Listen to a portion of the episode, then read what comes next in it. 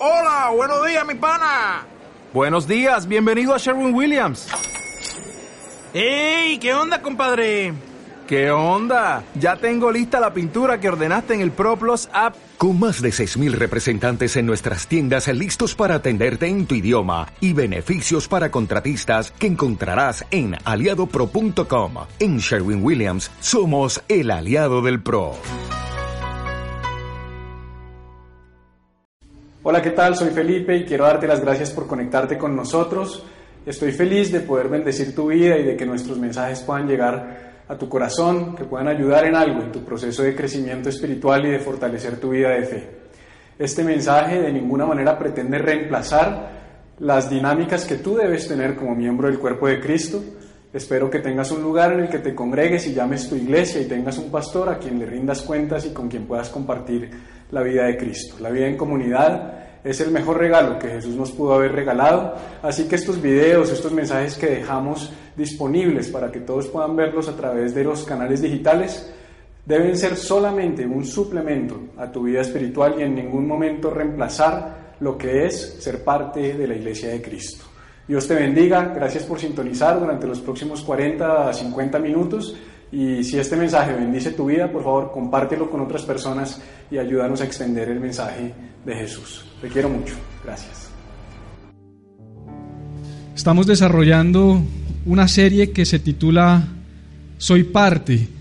Será una serie que durará todo el mes de noviembre. Empezó la semana pasada con lo que significa ser parte de la iglesia de Jesús. Y hoy yo vengo a hacer, a hacer un mensaje o a traer un mensaje bien especial que se titula soy parte de la historia. Quiero decirte que tú y yo somos parte de la historia de esta iglesia, pero somos parte también de algo mucho más grande. Dile a quien tienes al lado, eres parte de algo mucho más grande. Ahora, tal vez tú estás hoy con nosotros por primera vez o llegaste en este último mes a ser parte de Iglesia Viva y digas, yo no soy parte de la historia de Iglesia Viva, y quiero decirte que sí eres parte de la historia de Iglesia Viva y te voy a explicar por qué. Pero quiero empezar por hablar acerca de una realidad, es que la iglesia de Jesús, la iglesia de Jesucristo, la iglesia está edificada sobre una promesa. Tu, tu vida, mi vida y la vida de esta iglesia, por la historia de la humanidad, todas las iglesias o la iglesia universal, hemos estado edificados sobre una promesa. ¿Cuál promesa? Una promesa que le entregó Jesús a sus discípulos. El texto que voy a leer a continuación se sitúa en un lugar que se conoce como Cesarea de Filipo. Cesarea de Filipo también hoy es conocido como Pania o Bania. Era un lugar donde había muchos altares de adoración, un lugar bien importante y bien icónico donde había altares de adoración del imperio romano al César, pero también donde había unos templos paganos. Eh, parte del legado que había dejado el imperio griego en el mundo occidental y en el mundo eh, antiguo conocido. Y en ese tiempo Jesús se sitúa en ese lugar donde había mucha adoración, donde había templos a muchos dioses, y hace una pregunta fundamental a sus discípulos. Básicamente lo que él les dice es, ¿quién está diciendo la gente que soy yo? ¿Y quién dicen ustedes que soy yo? Y entonces vamos a ver lo que va a suceder a continuación, pero quiero que notes la respuesta que surge del corazón de uno de los discípulos, que es el apóstol Pedro. Entonces dice así, Mateo 16 del 13 en adelante, dice lo siguiente, dice, viniendo Jesús a la región de Cesarea de Filipo, preguntó a sus discípulos diciendo, ¿quién dicen los hombres que es el Hijo del Hombre? Ellos dijeron, unos Juan el Bautista, otros Elías, otros Jeremías o alguno de los profetas una importante respuesta. Eres un hombre importante para la gente, te, tan importante que te comparan con los más grandes profetas de la historia del pueblo judío. Y después él dice, y les dijo, ¿y vosotros quién decís que soy yo? Ahora, no voy a predicar de esto hoy, pero qué importante que Jesús dice primero, ¿quién dice la gente? Y después dice, ¿quién dices tú? Porque a veces no importa lo que diga la gente, lo que importa es lo que digas tú. Porque la fe es personal. Es importante lo que yo crea como individuo, no lo que crean los demás. Y Jesús dice, ahora me interesa saber ustedes, ¿qué dicen? ¿Quién dicen ustedes que soy yo? Y respondiendo Simón Pedro le dijo, tú eres el Cristo, el Hijo del Dios viviente. Entonces le respondió Jesús, Bienaventurado eres Simón, hijo de Jonás, porque no te lo reveló carne ni sangre, sino mi Padre que está en los cielos. La Biblia dice que nadie puede declarar que Jesús es Dios si no está lleno del Espíritu Santo. Esa revelación vino directamente del Padre. Yo también te digo, y aquí es donde me quiero centrar, que tú eres Pedro y sobre esta roca, diga roca, edificaré mi eclesia y las puertas del Hades no prevalecerán contra ella. Te dije que la iglesia o la eclesia está edificada sobre una promesa. Esa promesa la encontramos en este lugar. Jesús está diciendo, Pedro, sobre esta roca, ¿sobre cuál roca? Es la pregunta que muchos se hacen. ¿Cuál es la roca de la que está hablando Jesús? Ahorita vamos a hablar un poquito de eso. Él dice, sobre esta roca yo edificaré mi iglesia. Jesús dice que la iglesia es de Él y que Él la edificará. Y dice, las puertas del Hades no prevalecerán contra ella. Y continúa diciendo, a ti te daré las llaves del reino de los cielos, y todo lo que atares en la tierra será atado en los cielos, y todo lo que desatares en la tierra será desatado en los cielos. Muchas personas se preguntan por qué es tan importante ser parte de la iglesia de Cristo, porque la única institución, la única institución que existe en este universo que tiene el poder de abrir el cielo o de cerrar el cielo es la iglesia. No hay otra, es lo que dice Jesús. A ti te las daré, o sea, sobre esta roca edificaré mi, mi eclesía y a ti te daré las llaves para la bendición, a ti te daré las llaves para atar y desatar, a ti te daré el poder para que cosas grandes sucedan en tu vida y en la vida de las personas que hacen parte de la iglesia.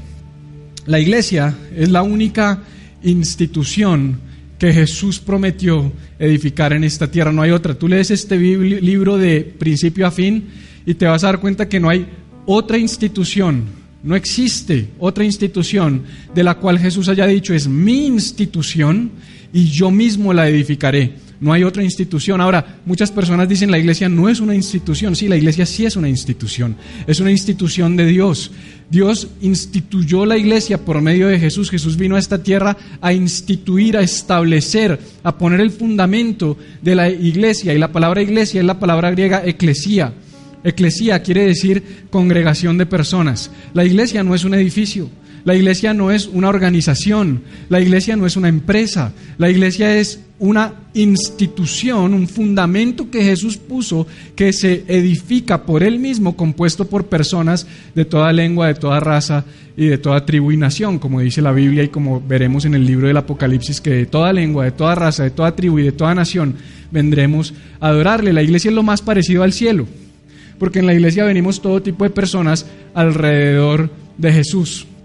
Y Jesús dice, es mi eclesía, me pertenece a mí, es mía. Me llama mucho la atención que Jesús es claro, sobre esta roca yo edificaré mi eclesia. Y fíjate que vemos cosas importantes en esa promesa. Las puertas del Hades no prevalecerán.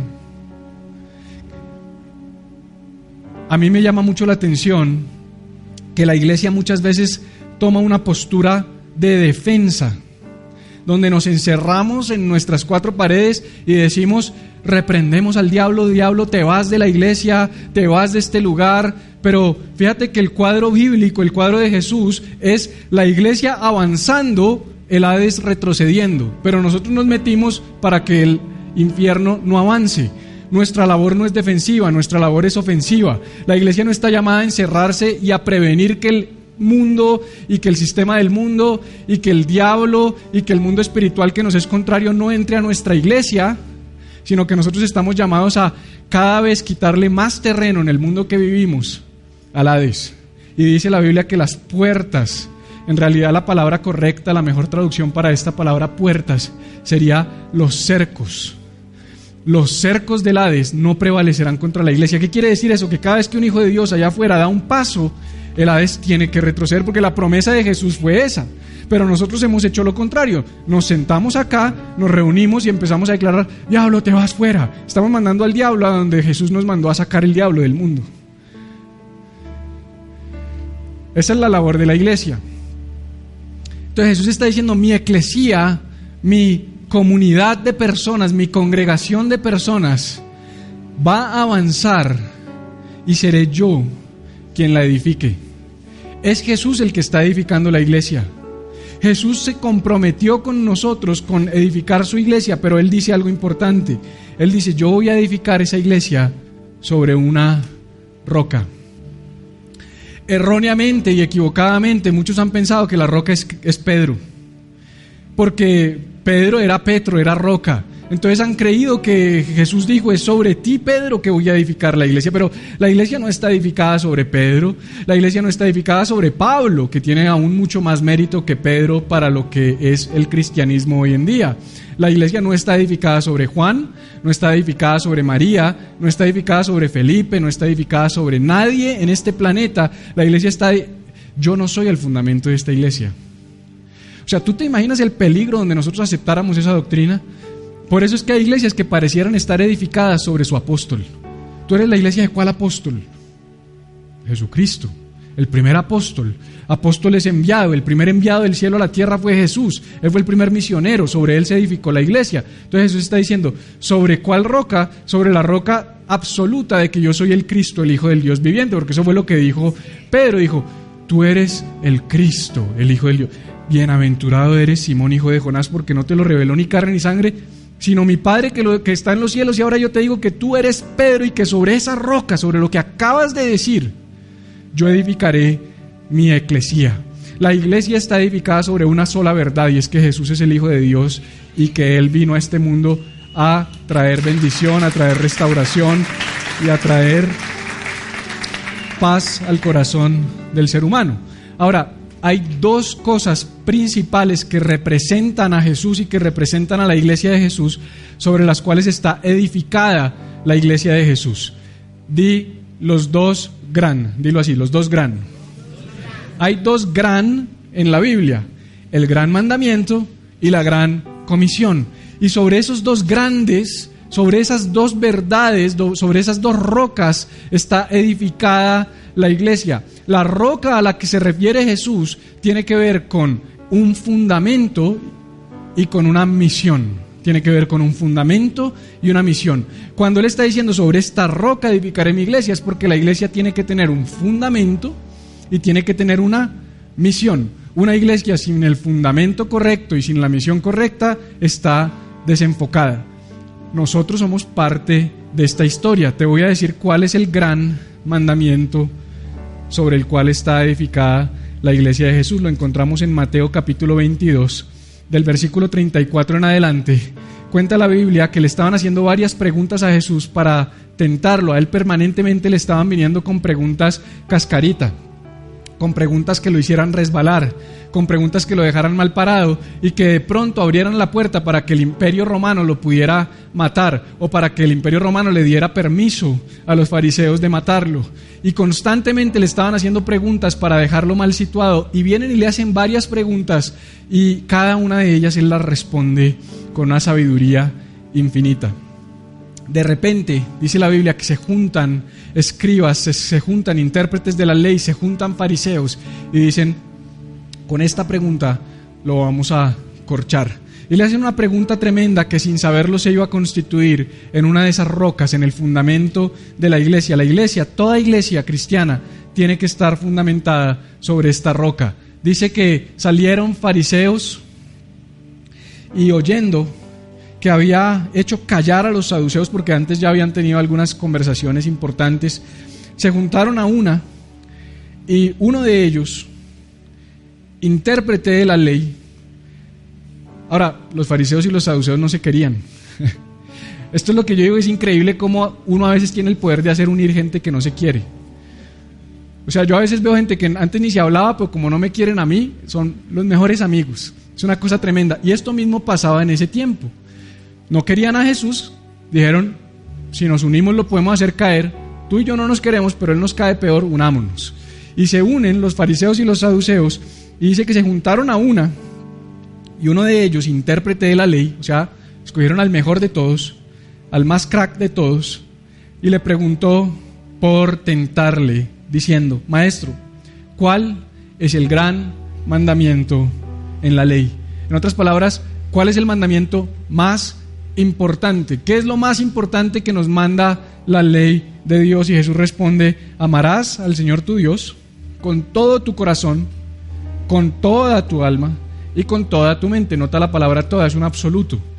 Parte del gran mandamiento es amar a Dios con todo nuestro ser, con todo lo que somos, con todo nuestro ser, completamente, con nuestro corazón, nuestra alma y nuestra mente. Y dice Jesús, este es el primero y grande mandamiento. Y el segundo es semejante. Otras versiones dice igualmente importante. En otras palabras, lo que está diciendo Jesús es, ese es el primero, ese es el que ustedes conocen. Y hasta ahí Jesús pudo haber dejado la respuesta. Hasta ahí Jesús pudo haber dicho, ya está, ya les respondí, ¿qué más quieren que diga? Pero Jesús no le añade, sino que Jesús hace algo que él siempre hacía, porque el ministerio de Jesús, ¿qué es? Dios se hizo hombre, el verbo se hizo carne. Por eso es que Jesús era tan práctico y tan fácil de entender, porque Jesús cogió lo abstracto y lo hizo material. Jesús cogió el verbo y se hizo carne, se encarnó. Entonces Jesús cogía la verdad de Dios y la volvía tangible para nosotros. Entonces Jesús lo que está diciendo es, claro, el mandamiento más grande es amar a Dios, pero seamos honestos, iglesia. Amar a Dios, si yo les dijera, el mandamiento es amar a Dios, punto. ¿Qué es amar a Dios? No, no, yo amo a Dios a mi manera. No, no, yo amo a Dios en mi carro.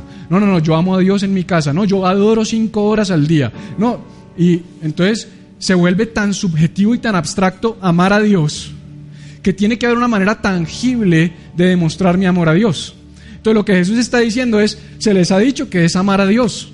Y ellos quedaron como, ah, no, pues no lo, no lo pudimos corchar. Pero Jesús dice, espera, espera, espera, espera, espera. Hay uno segundo y es semejante, es igualmente importante. En otras palabras, lo que está diciendo Jesús es, el primero lo cumples con el segundo. Por eso también en otra parte la escritura dice, ¿cómo puedes decir que amas a Dios a quien no ves y no amas a tu hermano a quien ves? O sea, si yo no puedo amar a este hombre que lo veo, ¿cómo puedo decir que amo a un Dios que no veo? En otras palabras, lo que Jesús está diciendo es la forma de amar a Dios con toda tu alma, con toda tu mente y con todo tu corazón, es amando a tu prójimo como a ti mismo.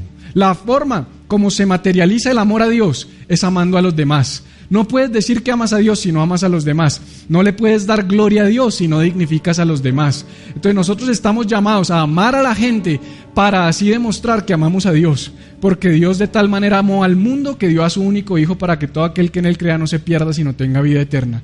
Si Dios amó tanto al mundo, a las personas, y nosotros pisoteamos a las personas, nosotros estamos yendo en contra del propósito de Dios. Lo que está diciendo Jesús es el fundamento la roca, el gran mandamiento, el más importante de todos los mandamientos, es amar a Dios amando a los demás.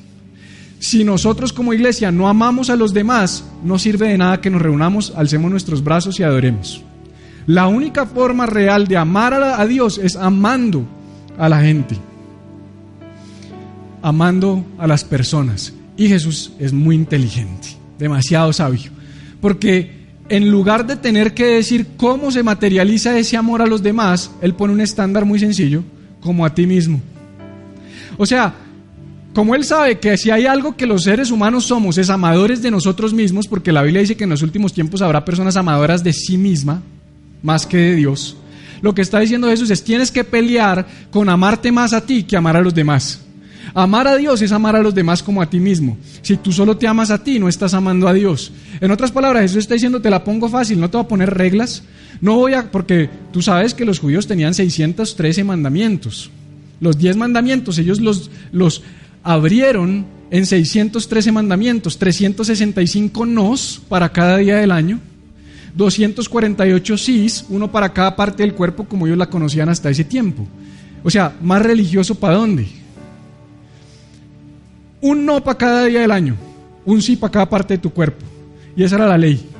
Diez mandamientos extrapolados a 613.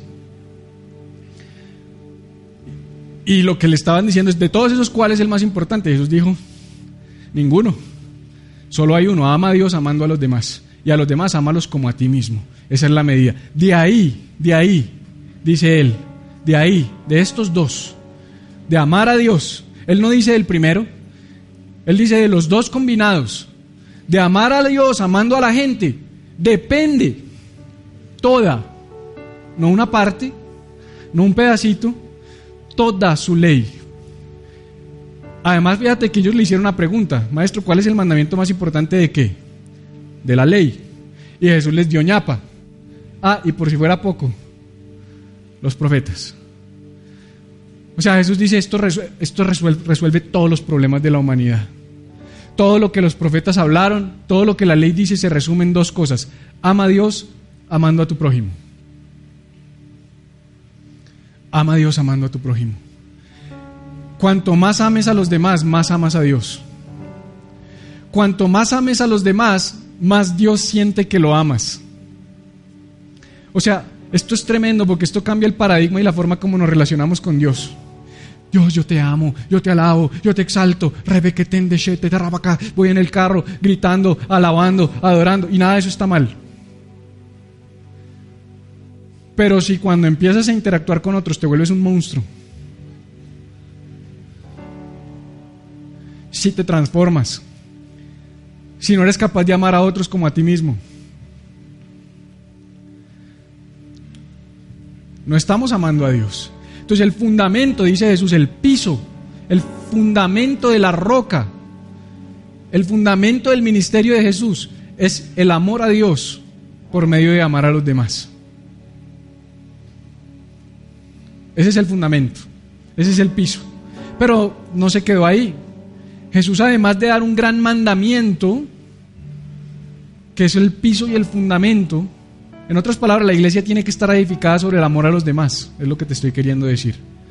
El piso de la iglesia, el piso no de iglesia viva, yo no te estoy hablando de iglesia viva, yo te estoy hablando de toda iglesia en el planeta. Debería tener como único fundamento el amor.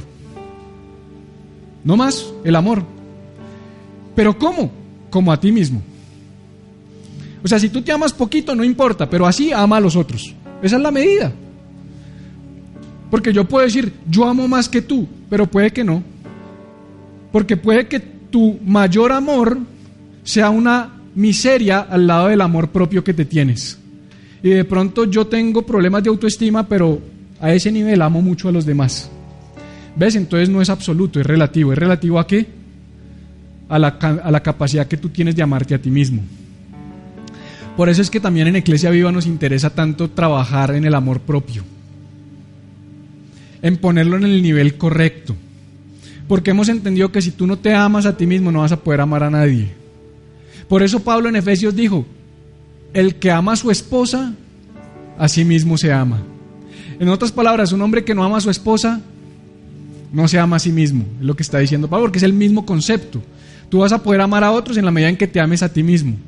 Si estás mal en tu corazón, no vas a poder amar a los demás. Entonces, no solo el fundamento de la iglesia es el amor, sino que la misión de la iglesia, la misión de la iglesia, que, que opera sobre el amor, pero la misión es la extensión del amor. El fundamento es el amor, la misión es la extensión de ese amor. ¿Qué hago con ese fundamento? Lo extiendo. Entonces, más adelante, unos capítulos más adelante, en, en, Mateo 28, tú te vas a encontrar con las últimas palabras de Jesús encarnado. No sé si sabes, pero Jesús aparece preencarnado en el Antiguo Testamento, encarnado en el Nuevo Testamento, en los Evangelios, resucitado en una parte de los Evangelios y en el libro de los Hechos, y hoy el Espíritu Santo con nosotros hasta que Jesús regrese. El Jesús encarnado, que fue el Jesús que nació en esta tierra, que nació de mujer, Emanuel, Dios con nosotros, ese Jesús que vivió 33 años, ese Jesús dijo unas últimas palabras. Ahora yo te pregunto, ¿serán importantes las últimas palabras de Jesús? Yo pienso que son muy importantes. O sea, si yo estoy en mi lecho de muerte, yo siempre he dicho que si yo estoy en mi lecho de muerte, llamo a mis hijos, hijos, vengan que tengo mi, último aliento, y llamo a Cata y digo, muchachos, les encargo, pero, ver que me quedan poquitas palabras, les encargo, muchachos, que laven el carro todos los domingos. O sea, ¿qué clase de últimas palabras son esas? Con mi esposa ahí al lado. No, no, yo creo que mis últimas palabras es, muchachos, por favor, cuiden a su mamá. Yo creo que, yo he pensado mucho, ¿cuáles serían mis últimas palabras muriéndome a mí si cuiden a su mamá? Eso es lo que yo diría. Entonces, ¿por qué? Porque tus últimas palabras revelan lo más importante para ti en tu corazón. Es la última oportunidad que tienes de hablar y de dar una instrucción. Entonces aquí está Jesús resucitado. Llega a esta tierra, ya después de haber resucitado, y dice, muchachos, ahora sí me voy, definitivamente voy a dejar esta tierra por completo. Ya el Jesús encarnado había muerto, resucitó, y está aquí el Jesús resucitado. Y le dice a sus discípulos, señores, la última instrucción, porque me voy. Y entonces está en Mateo 28, del 18 al 20, donde dice que Jesús se acercó a sus discípulos y les dijo, toda potestad, toda autoridad me es dada en cielo y en tierra, por tanto, id, id. ¿Sabes por qué te hago repetir id? Porque te acuerdas que te dije que el cuadro correcto de la iglesia no es protegernos del infierno, sino avanzar para que el infierno retroceda. Id. La iglesia siempre, la misión de la iglesia siempre implica una acción donde yo avanzo, siempre es hacia adelante, donde yo salgo, donde yo me movilizo. Entonces, id y haced discípulos. A todas. Me gusta mucho los dos grandes, porque los dos grandes tienen absolutos. En el gran mandamiento en Mateo 22, ama al Señor tu Dios con todo tu corazón, con toda tu alma, con toda tu mente. Acá está diciendo, ve, ve y haz discípulos a Todas. Todas. Todas. Pregunta, las prostitutas, los homosexuales, la gente LGTBI, los drogadictos, la gente en la cárcel, los asesinos. Yo, te pregunto, tú respóndeme, ¿hacen parte de todas las naciones? ¿Y por qué la iglesia los ha dejado por fuera? ¿Por qué los señalamos en lugar de amarlos? Porque el fundamento es el amor, no el juicio. Si el fundamento de la iglesia fuera el juicio, yo acepto que la iglesia esté señalando y criticando a estas personas. Pero si el piso de la iglesia es el amor, ¿con qué derecho tú estás señalando y juzgando al que para ti no hace parte del grupo de todas las naciones de la tierra? Jesús fue claro, ve a todas las naciones de la tierra. Y Pablo dijo, yo a los judíos me he hecho judío, a los griegos me he hecho griego, a los gentiles me he hecho gentiles, a todos me he hecho de todo a fin de alcanzar a algunos. No, no, es que esto, esto a mí sí me molesta y me incomoda. No es contigo, te lo aclaro, pero me incomoda. Me incomoda ver una iglesia que está parada sobre el juicio y que está haciendo discípulos solo de los que quiere hacer discípulos, de los que se parecen a mí, de los que hablan como yo de los que tienen mis dogmas, mis doctrinas y piensan como yo. Pero lo, que dijo Jesús es claro, a Dios lo amas con todo tu ser, amando a los demás como a ti mismo. Al homosexual lo amas como a ti mismo, porque, porque él hace parte de los demás. A la prostituta la amas como a ti mismo, porque hace parte de los demás. ¿O no hace parte? Hace parte, son seres humanos. Jesús murió por personas. No importa su credo, gente de toda tribu, lengua, raza y nación. Ese es el cuadro del cielo. En el cielo te vas a llevar muchas sorpresas si es que llegas. No, de verdad. Porque van a llegar los que menos tú crees. Entonces el fundamento de la iglesia es amor a todo el mundo y predicarle a todo el mundo con amor. Porque Pablo dijo en Efesios, hablando la verdad en amor, no en juicio. Deja de usar las redes sociales para hablar con juicio. Empecemos a hablar con amor. Empecemos a extender el amor de Jesús cuando predicamos. Porque Dios se ganó al mundo con amor, dando su vida por nosotros. Ese, ese pecador, entre comillas, porque tú también eres, ese pecador que tú señalas, Jesús murió por él. Jesús derramó su sangre por él. Esa persona que tú cuestionas y rechazas, de la que te burlas, murió Jesús por esa persona. Entonces Jesús lo que está diciendo es, hay que ir a ser discípulo a todas las naciones. Y a todas hay que bautizarlas en el nombre del Padre, el Hijo y el Espíritu Santo. Enseñándoles que guarden todas las cosas que os he mandado. Pregunta, ¿cuáles son todas las cosas que Jesús mandó? amar a Dios y amar al prójimo. Es que la Biblia es fácil.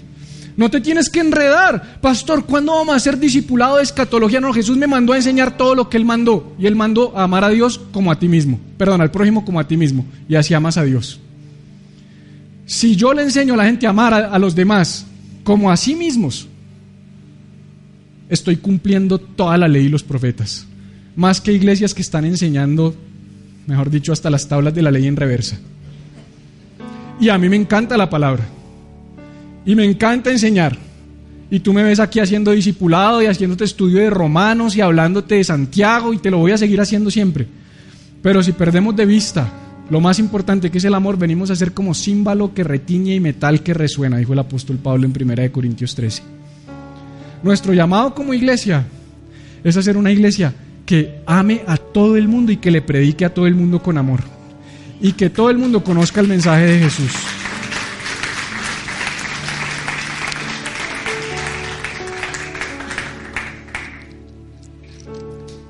Y entonces la promesa que Jesús hizo en Mateo 16, donde dijo, sobre esta roca yo edificaré mi eclesía y las puertas de la no prevalecerán contra ella, viene acompañada de otra promesa. Me gusta. La promesa sobre la promesa.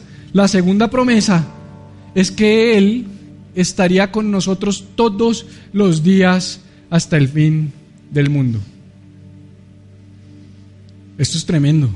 Porque lo que Jesús está diciendo, Esteban, es que si la iglesia está edificada sobre el amor y tiene la convicción de ir a alcanzar a todo el mundo, Él promete estar con nosotros. Pero que si la iglesia no está edificada sobre el amor, escucha, si la iglesia no está edificada sobre el amor y no está comprometida con alcanzar a todo el mundo, el Espíritu Santo no va a estar con nosotros. Pastor, demuéstremelo. Aquí está. Y he aquí. ¿Eso qué es? Un condicional. Y he aquí, como consecuencia de que tú hagas esto, yo haré esto. Lo que Jesús está diciendo es, esto tiene tu parte y mi parte. ¿Cuál es tu parte? Amar. ¿Cuál es su parte? Cambiar y transformar las vidas de las personas que tú amaste. Tu parte no es transformar ni cambiar a nadie. Mi parte no es cambiar ni transformar a nadie. Mi parte es extender el amor y enseñar el amor. Jesús es el que cambia y el que transforma. Es el único que ha cambiado mi corazón y el que ha cambiado mi vida. Lo bueno es que Jesús siempre cumple su promesa. Díselo a quien tienes al lado. Jesús siempre cumple su promesa. Esto es bien hermoso porque hay dos promesas. Voy a edificar mi eclesía y he aquí yo estaré con ustedes todos los días hasta el fin del mundo. Las promesas de Jesús se cumplen siempre. Te voy a mostrar el cumplimiento de esas promesas. Vamos a ir rápido al libro de los Hechos y vamos a mirar cómo se fundó la iglesia de Jesús. Este es el fundamento de la iglesia de Cristo. Dice así, dice en el primer tratado, oh, Teófilo, recuerda que Lucas, el médico, escribió el Evangelio de Lucas y como continuación, él le llama el segundo tratado del Evangelio de Lucas, está el libro de los Hechos y dice como, en, el primer tratado, oh Teófilo, hablé acerca de todas las cosas que Jesús comenzó a hacer y a enseñar. Hasta el día en que fue recibido arriba después de haber dado qué? Esté conmigo, después de haber dado qué? Mandamientos. ¿Cuáles mandamientos? No tengo tiempo, pero ya te lo, te lo repetí, te lo repetí una vez. Amar a Dios y amar al prójimo y después una comisión de ir a ser discípulos. Entonces, después de que él hizo todo lo que tenía que hacer, fue recibido en el cielo, porque en Mateo 28 sabemos que él les dio y después fue llevado al cielo. Y dice así, por el Espíritu Santo a los apóstoles que había escogido, a quienes también después de haber padecido se presentó vivo con muchas pruebas induditables. ¿Dónde estoy? Apareciéndoles durante 40 días y hablándoles acerca del reino de Dios. Aquí en ese pedacito le apareció a Santiago, de quien hablamos. ¿Te acuerdas? A Jacobo en 1 Corintios capítulo 15 dice Pablo que se le apareció a más de 500 testigos a la vez después de haberse le aparecido a Jacobo. Y sigue diciendo, y estando juntos, les mandó, diga juntos, estando juntos les mandó que no se fueran de Jerusalén, sino que esperasen la promesa del Padre, la cual les dijo, oísteis de mí. Porque Juan ciertamente bautizó con agua, mas vosotros seréis bautizados con el Espíritu Santo dentro de no muchos días. Entonces lo que está pasando aquí es que Lucas está recordando o sintetizando todo lo que hizo Jesús. Y está diciendo, Jesús les dijo, no se vayan de Jerusalén hasta que reciban el Espíritu Santo, hasta que reciban la promesa, pero, diga pero, pero recibiréis poder, dunamis, es esa palabra poder, cuando haya venido sobre vosotros el Espíritu Santo y, nota el y, me seréis testigos. En otras palabras, una persona que no ama y que no ha recibido el Espíritu Santo no puede ser testigo. Por eso yo veo mucha gente hablando de Jesús, pero no es testigo de Jesús. Una cosa es hablar de Jesús, otra cosa es ser testigo de Jesús. Por eso Jesús les dijo, muchachos, esperen a que llegue el Espíritu Santo. Si ustedes no esperan, la van a embarrar. Si ustedes no esperan, van a salir a predicar en sus fuerzas. Pero si ustedes esperan y lo reciben, entonces Él les va a ayudar a hacerlo de una mejor manera. Y cuando recibimos el Espíritu Santo, dice Jesús, me seréis testigos en Jerusalén, en Judea, en Samaria y hasta en lo último de la tierra. No tengo tiempo para hablar de esto, pero déjame te lo, te lo enumero. Jerusalén, tu casa, ellos vivían en Jerusalén. Tu entorno inmediato. Y es en este orden. Pastor, yo recibí a Cristo y Dios me dijo que me iba a llevar a las naciones. Bueno, las naciones primero empiezan por Jerusalén, papá. Primero se testigo en tu casa, con tu hermano, con tu papá, con tu primo, con tu perro, con tus tíos, y después piensa en que te lleve a las naciones. Pero si no puedes ser testigo ahí, no, no esperes ser testigo en ningún otro lugar. Entonces me seréis testigos en Jerusalén, en tu casa, en toda Judea, en tu entorno extendido, en tu trabajo, en tu escuela, en tu universidad. Ya, esto, este no es Jerusalén, sino este es un espacio un poquito más alejado, porque era Jerusalén, la provincia de Judea, esto es geográficamente, así hay que entenderlo. Después dice en Samaria, diga Samaria. Ay, déjeme, me demoro un poquito acá, perdóneme. Los samaritanos y los judíos no se querían. Los samaritanos y los judíos tenían roces. Para los judíos los samaritanos eran basura, eran ni siquiera estimaban pasar por su tierra. Cuando ellos iban desde Galilea hasta Jerusalén, ellos para no pasar por Samaria hacían una ruta más larga que podía demorarse hasta un día más de recorrido.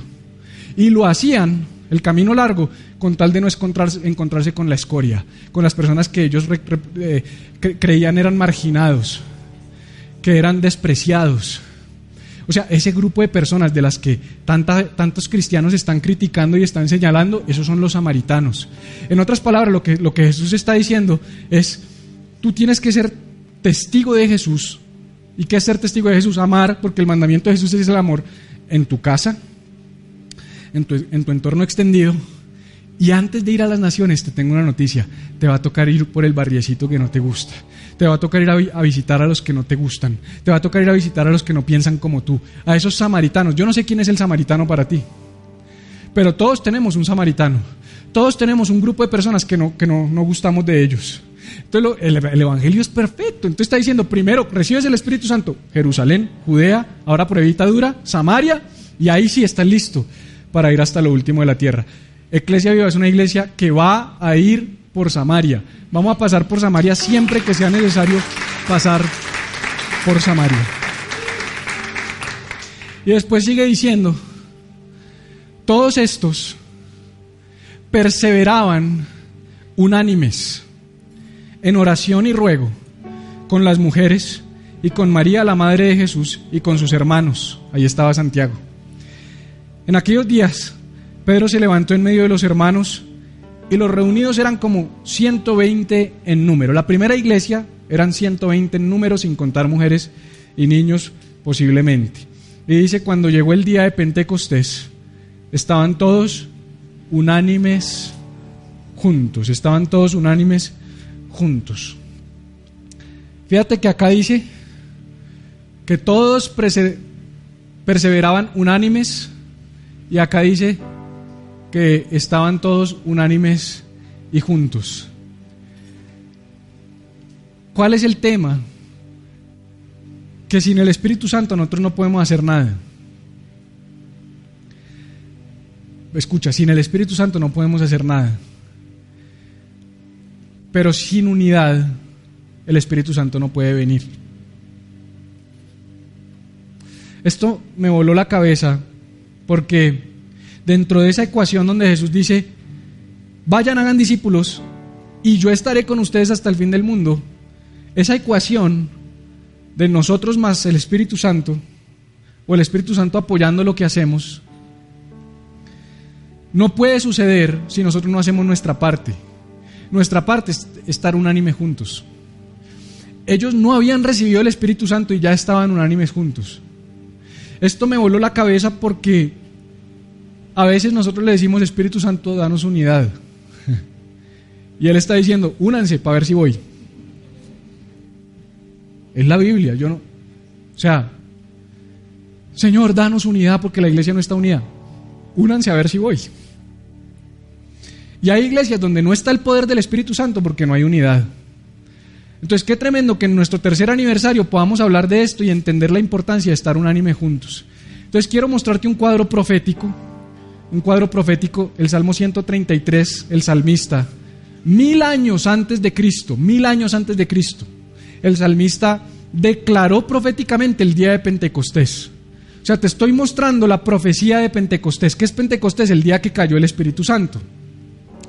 Mil años antes de que el Espíritu Santo viniera, el salmista ya había profetizado que el Espíritu Santo iba a venir. Y él puso la condición y los apóstoles lo sabían. Los apóstoles entendían la Biblia, por eso los apóstoles dijeron, no importa, nos quedamos aquí juntos y unánimes, unidos, para que venga el Espíritu Santo. Entonces dice, mirad cuán bueno y cuán delicioso es habitar los hermanos juntos en armonía. Tres conceptos. Habitar. ¿Tú sabías que en este mundo hay 7 mil millones de personas? ¿Y todos los 7 mil habitamos este planeta? En otras palabras, habitar no es difícil. Primera condición, habitar. Habitar no es difícil. Hay en este momento más de 7 mil millones de personas en este planeta y todos habitamos el planeta Tierra. Hay más de 7 millones de bogotanos que habitamos Bogotá. Cumplido. O sea, tú y yo estamos habitando. Hasta ahí estamos bien.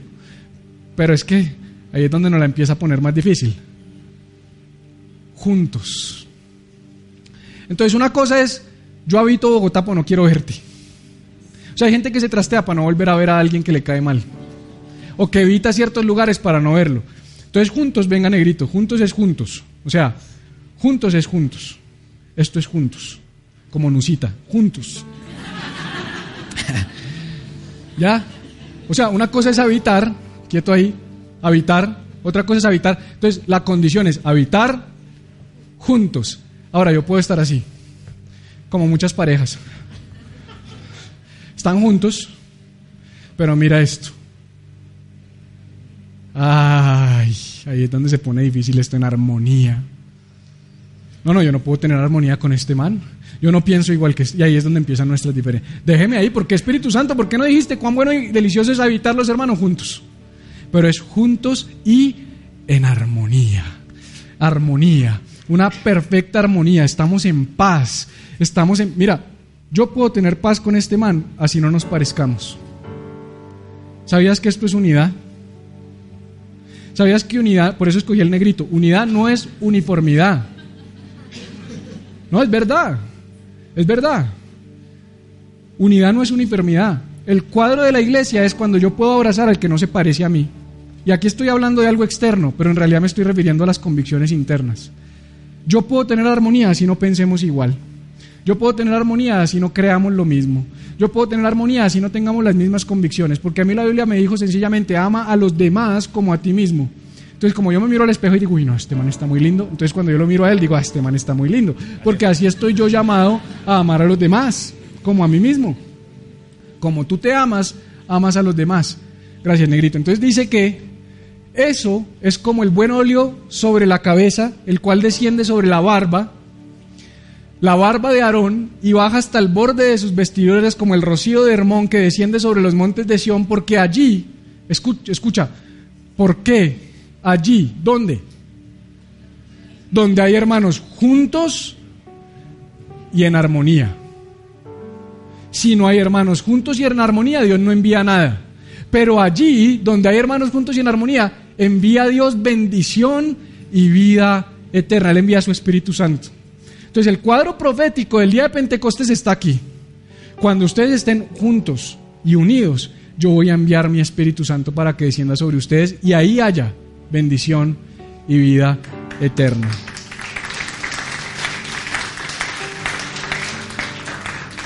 Y dice así, sigue diciendo, te estoy leyendo los hechos, me salté unos pedazos por tiempo, pero tú lo puedes leer en tu casa, todo el 1 y todo el 2.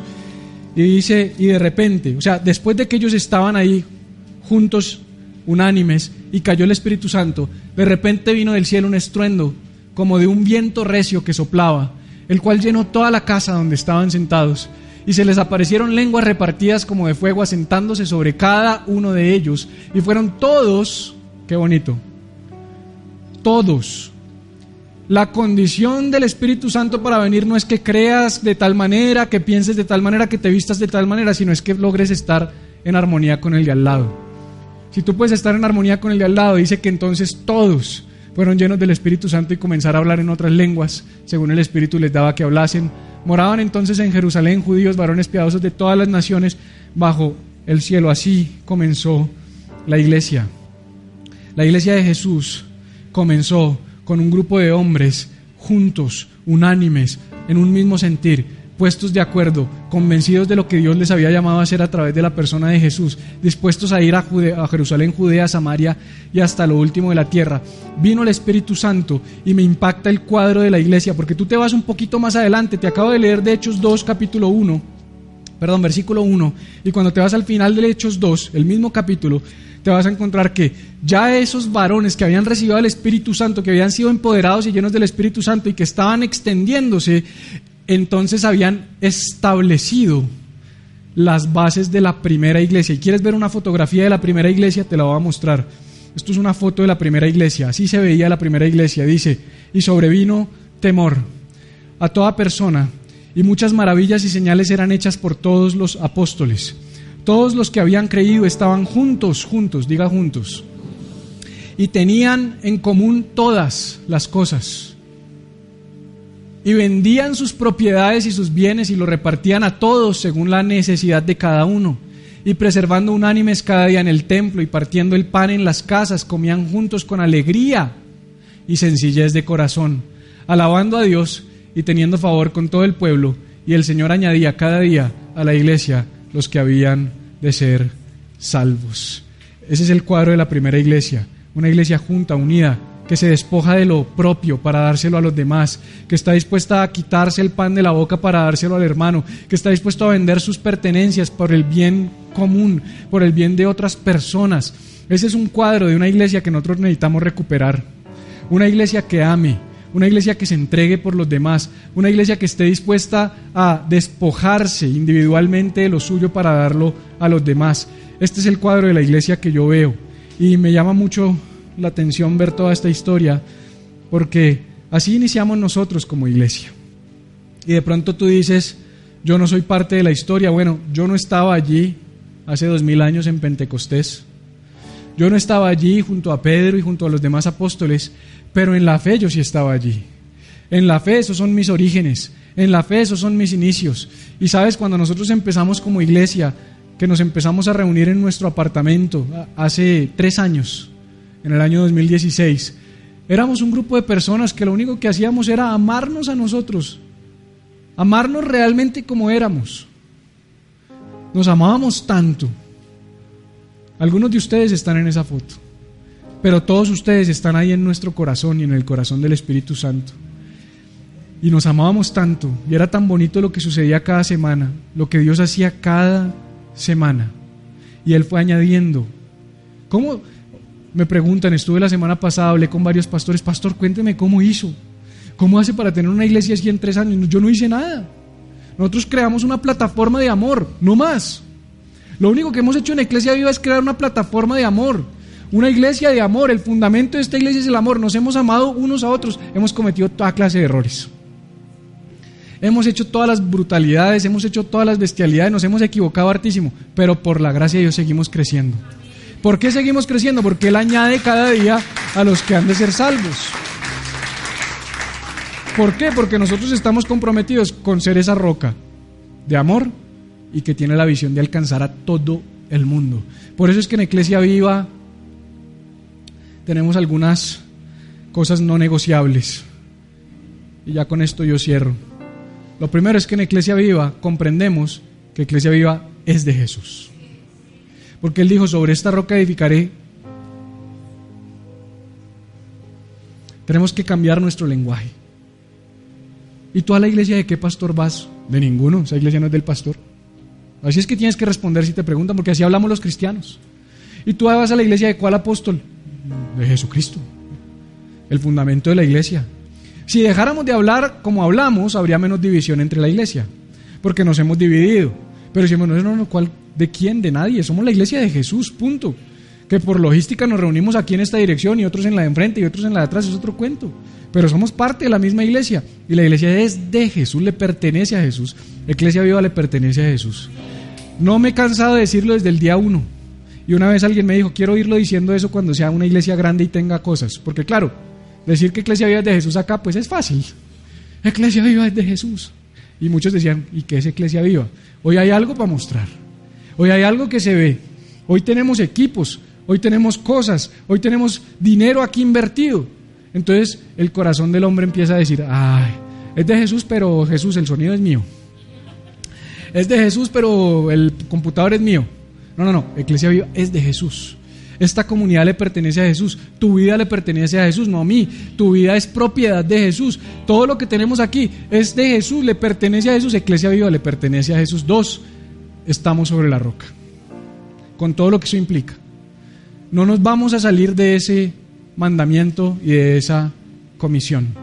Vamos a ser fieles a ser una iglesia fundamentada sobre el amor y comprometida con alcanzar a todo el que no conoce de Jesús sin importar quién sea y cómo se vea.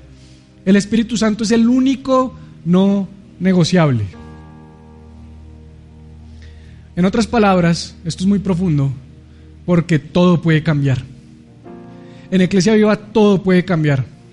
Escúchame, en Iglesia Viva pueden cambiar los pastores, en Iglesia Viva pueden cambiar los coordinadores. En Iglesia Viva puede cambiar el equipo pastoral. En Iglesia Viva podemos cambiarnos de dirección. En Iglesia Viva podemos cambiar de look. ¿Qué tal que nos dé por pintarnos de blanco otra vez y, poner vitrales? No sabemos. Todo puede cambiar. Pero el único que no es negociable es el Espíritu Santo. Él va a estar con nosotros todos los días hasta el fin del mundo y vamos a procurar que eso sea así siempre y lo vamos a cuidar celosamente. El día que aquí no esté el Espíritu Santo nos preocupamos. Ese día nos reunimos y decimos qué está pasando. Debe ser que no estamos unidos, debe ser que estamos murmurando, debe ser que estamos chismoseando, debe ser que nos desenfocamos, debe ser que no estamos amando, debe ser que estamos segregando, debe ser que estás juzgando a los demás. Entonces replanteamos, porque el único que no puede faltar en este lugar es el Espíritu Santo. Hablamos nuevas lenguas. Y tú dirás, ¿y este man por qué metió eso ahí? Es tremendo porque cuando tú lees el libro de los Hechos, yo creo en las lenguas del Espíritu Santo, en las lenguas que son indescifrables, pero no me refiero a esas. Es que las lenguas que hablaron los discípulos en Pentecostés fueron lenguas humanas de otras naciones. Entonces, judíos hablando en griego, judíos hablando en árabe, judíos hablando en un montón de idiomas. Que dice la Biblia en Hechos, tú lo puedes leer, que había personas de todas las naciones y entendían lo que ellos decían. Escúchame, escúchame. Iglesia Viva es una iglesia que habla en lenguas porque estamos dispuestos a hablar el idioma de los que no conocen a Jesús. Entonces, tener al Espíritu Santo no es rabacatandasha. Tener al Espíritu Santo es cuando veas a alguien que no es como nosotros, puedas tomar su forma y hablar su lenguaje para que pueda conocer a Jesús. Eso es lo que hacemos en Iglesia Viva. Por penúltimo, unidad no es uniformidad. Aquí yo no pretendo que tú te veas igual a mí, que hables igual a mí, que pienses igual a mí, que cuando prediques te parezcas a mí. Yo lo único que pido es que todos los que somos parte de esta iglesia retengamos la esencia de esta iglesia, que es el fundamento del que te acabo de hablar. Y por último, somos una iglesia de fe. Y me quiero extender un minuto más en, este tema y es, esta iglesia nació con fe. Cuando nosotros estábamos acá, yo no tengo tiempo de contar la historia, pero lo que ha pasado para llegar aquí es solo fe. Es una locura. Es una locura. Hablábamos con Carlos en estos días que nos encontramos en Miami. Yo le dije, Carlos, yo vuelvo a Colombia y vuelvo con una fe irracional. Y quiero decirte algo, iglesia, voy a empezar a hacer cosas locas. Porque así empezó esta iglesia, haciendo cosas que todos ustedes me decían. Yo me acuerdo de Edgar diciéndome, uy, no, no, no, pastor, no, piénselo bien. No, y, y otros diciéndome, no, no, pastor, ¿estás seguro? ¿Sabes qué te digo? Voy a hacer cosas locas. Y si no me vas a acompañar en las cosas locas, no te me acerques. Porque no quiero gente que me mengue la fe. Quiero gente que me potencie la fe. Porque estamos aquí pensando, ¿será que sí? Mira, quiero decirte algo. Dios te quiere bendecir. Dios te quiere prosperar. Dios te quiere sanar. Dios quiere lo mejor para tu vida. Dios quiere que pases a nuevos niveles. Dios quiere que cumplas los sueños que hay en tu corazón. Él anhela eso. Pero si nosotros somos una iglesia, no, pues ahí, bien, no, sí. Sin fe, sin fe es imposible agradar a Dios. Somos una iglesia de fe y parte del fundamento de esta iglesia es la fe y vamos a ser una iglesia de fe que nos reconozcan y esa gente está loca. Se metieron en eso, compraron lo de al lado, yo no sé qué es lo que están haciendo, vamos a hacer cosas locas. Porque en la medida en que nosotros demos pasos locos, Dios va a hacer cosas locas entre nosotros porque Él respalda una fe loca. Gracias por haberte conectado con nosotros. Quiero invitarte a que compartas este mensaje con otras personas y si no tienes una casa espiritual, si no tienes una iglesia a la que llames tu casa, quiero invitarte a que te unas a nosotros. Eclesia Viva en la ciudad de Bogotá. Puedes buscarnos en eclesiaviva.co. Dios te bendiga y nos vemos pronto. Chao, chao.